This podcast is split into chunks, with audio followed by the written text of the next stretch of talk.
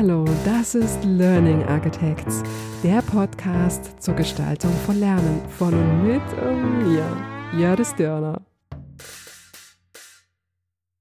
Sorry, nicht kreativ ist eine Serie über meine Gedanken und Impulse rund um kreatives Denken aus Sicht einer Lernbegleiterin. Stell dir mal folgende Situation vor. Du sitzt in einem Workshop oder in einem Teammeeting und ihr sollt eine Idee für irgendetwas entwickeln. Irgendwann kommt dann meist der Punkt, dass eine Person sagt, oh, sorry, ich bin halt einfach nicht so kreativ. Und über diesen Satz musste ich sehr lange und sehr viel nachdenken, weil er mich irgendwie stört und ich habe mich gefragt, wie wir ihn vielleicht in Zukunft weniger von uns selbst sagen. Und darum geht es in dieser allerersten Folge dieser Serie. Wenn wir uns jetzt mal anschauen, was wir eigentlich unter kreativ verstehen, also so gemeinhin, dann sind das neue Lösungen und Ideen. Also Dinge, die sich auch von üblichen Vorgehensweisen unterscheiden. Also gewissermaßen neue Wege sind. Im wissenschaftlichen Experiment wird Kreativität unter anderem damit getestet, inwiefern Menschen in der Lage sind, eine bestimmte Anzahl von Ideen in einer bestimmten Zeit zu finden. Also insbesondere neue Ideen und auch besonders viele Ideen. Das kann man zum Beispiel testen in Bezug auf die Frage auf Alltagsgegenstände. Also für was kann man zum Beispiel eine Zahnbürste benutzen? Und Menschen, die dafür sehr viele Ideen entwickeln, die vielleicht auch noch praktikabel sind, ähm, die gelten gemeinhin als besonders kreativ. Jetzt kann man sich vielleicht fragen, okay, brauchen wir denn alle diese Fähigkeit? Also reicht es nicht, wenn es so ein paar kreative Köpfe in unserer Gesellschaft gibt, die eben diese Ideen entwickeln?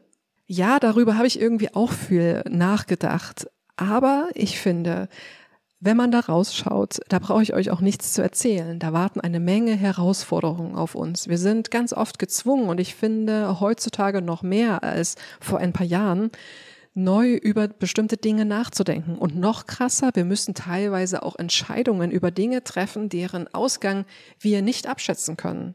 Das heißt, aus meiner Sicht brauchen wir Kreativität sehr, sehr wohl. Und wir brauchen sie wahrscheinlich noch viel mehr in Zukunft, als das aktuell der Fall ist. Auch mit Blick auf zum Beispiel künstliche Intelligenz. Und deswegen glaube ich auch, dass wir uns sehr wohl, und zwar auch wir alle, mit diesem Thema beschäftigen sollten. Jetzt ist es ja auch nichts super Neues, sondern man kann an allen möglichen Stellen des Internets lesen, dass wir uns mehr mit Kreativität beschäftigen sollten.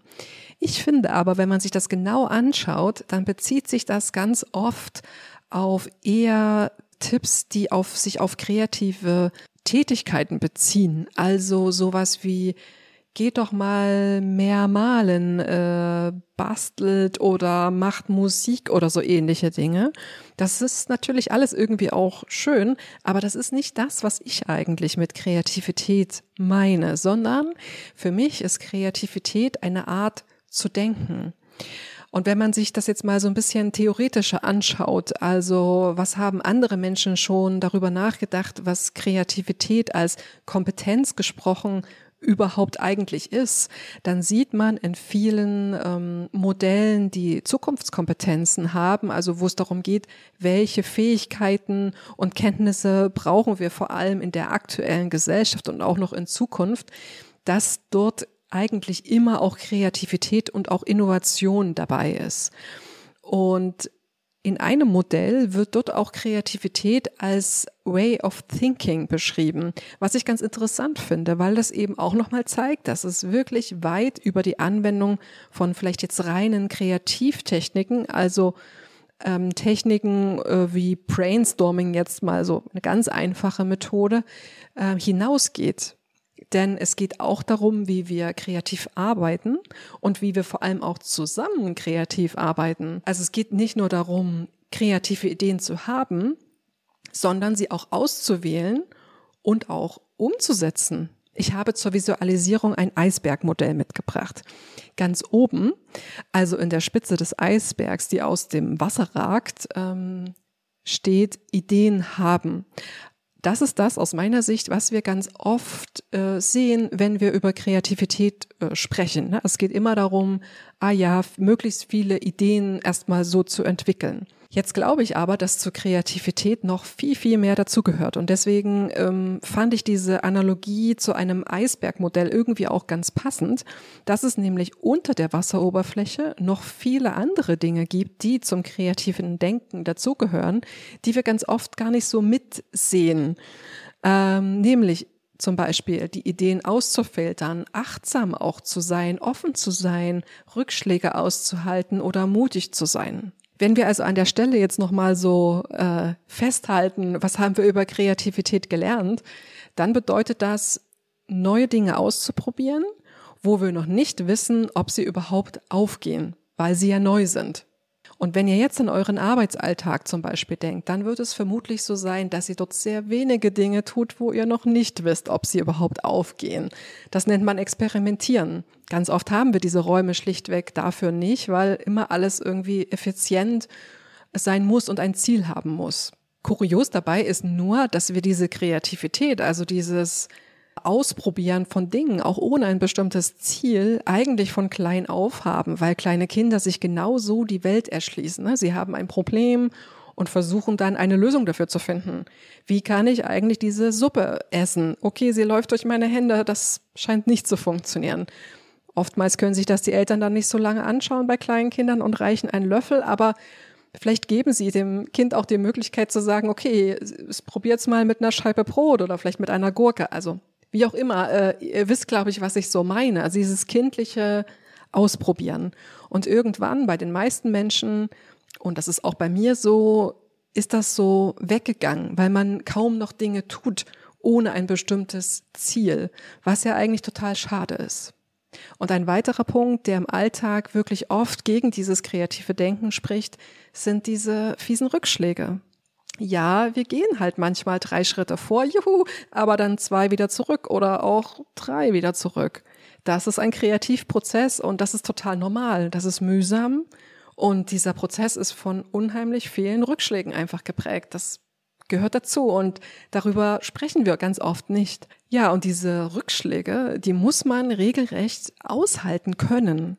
Das habe ich an mir selbst auch erfahren. Und es ist auch für mich nicht immer ganz einfach weil das einfach in dieser durch und durch optimierten Zeit unheimlich schwer ist. So, jetzt wissen wir also so grob, was alles zum kreativen Denken dazugehört. Wenn wir uns jetzt nochmal unseren Satz schnappen, sorry, ich bin halt einfach nicht so kreativ. Was heißt das denn nun, wenn wir das sagen? Weil auch ich habe diesen Satz sicherlich schon mindestens einmal gesagt und ganz oft auch gedacht. Heißt das jetzt wirklich, ich habe keine Ideen, ich bin nicht offen, ich kann irgendwie keine Rückschläge aushalten. Nein, es ist eher das, dass wir damit meinen, ich habe jetzt im Moment einfach keine kreative Idee. Also sind wir wieder bei dieser Spitze des Eisbergs, falls ihr euch erinnern könnt. Also dieses Ideen haben. Das, was wir ganz oft einfach mit Kreativität auch assoziieren. Ne? Und in Realität ist es ja tatsächlich ganz oft so, dass wenn eine neue Herausforderung kommt oder ein neues Problem, dass wir nicht sofort eine super Idee dafür haben. Das ist also was ganz Normales. Woran kann das noch liegen? Das kann daran liegen, dass einfach auch das Setting gerade nicht passt. Ihr könnt euch ja mal versuchen, da reinzudenken in das letzte Mal, als ihr euch irgendwie nicht so richtig kreativ gefühlt habt ihr wart vielleicht einfach nicht in der Stimmung oder ihr hattet ganz andere Gedanken oder Sorgen im Kopf, also über, überhaupt nicht die Kapazität, jetzt in diesem Moment darüber nachzudenken. Ihr habt euch auch vielleicht in diesem Gruppensetting, also wenn ihr in einer Gruppe zusammen über Ideen nachgedacht habt, nicht richtig wohlgefühlt, nicht richtig gesehen gefühlt. Es waren die falschen Kolleginnen oder die Rahmenbedingungen passten irgendwie nicht, der Raum war zu dunkel oder ihr hattet einfach Hunger. ja, äh, da bin ich auch null kreativ. Aber wovon ich überzeugt bin, ist, dass der Grund definitiv nicht darin lag, dass ihr nicht in der Lage seid, irgendwie Ideen zu haben, offen zu sein oder euch auch mal durchbeißen zu können, wenn es schwierig wird. Das heißt, was nehmen wir jetzt daraus mit? Äh, wenn also das nächste Mal dieser Satz, oh, ich bin einfach nicht so kreativ kommt, dann ist das sehr wahrscheinlich ein Indiz dafür, dass einfach etwas an den Rahmenbedingungen nicht stimmt. Es das heißt nicht, ich oder diese Person ist nicht kreativ. Wir sollten also schauen, uns entweder selbst fragen, was kann ich an dieser Situation ändern oder auch wenn ich diesen Prozess moderiere, die Workshopleitung bin, was kann ich an dieser Situation ändern? Also den Druck einfach mal da rausnehmen und das genau so auf den Tisch packen und auch thematisieren. Also zu sagen, okay, das fällt uns jetzt einfach gerade schwer, unter diesen Bedingungen eine gute Lösung zu entwickeln. Und was gute Bedingungen sind, um Ideen zu entwickeln, darüber spreche ich übrigens in der nächsten Folge. Das äh, nur schon mal als Vorankündigung.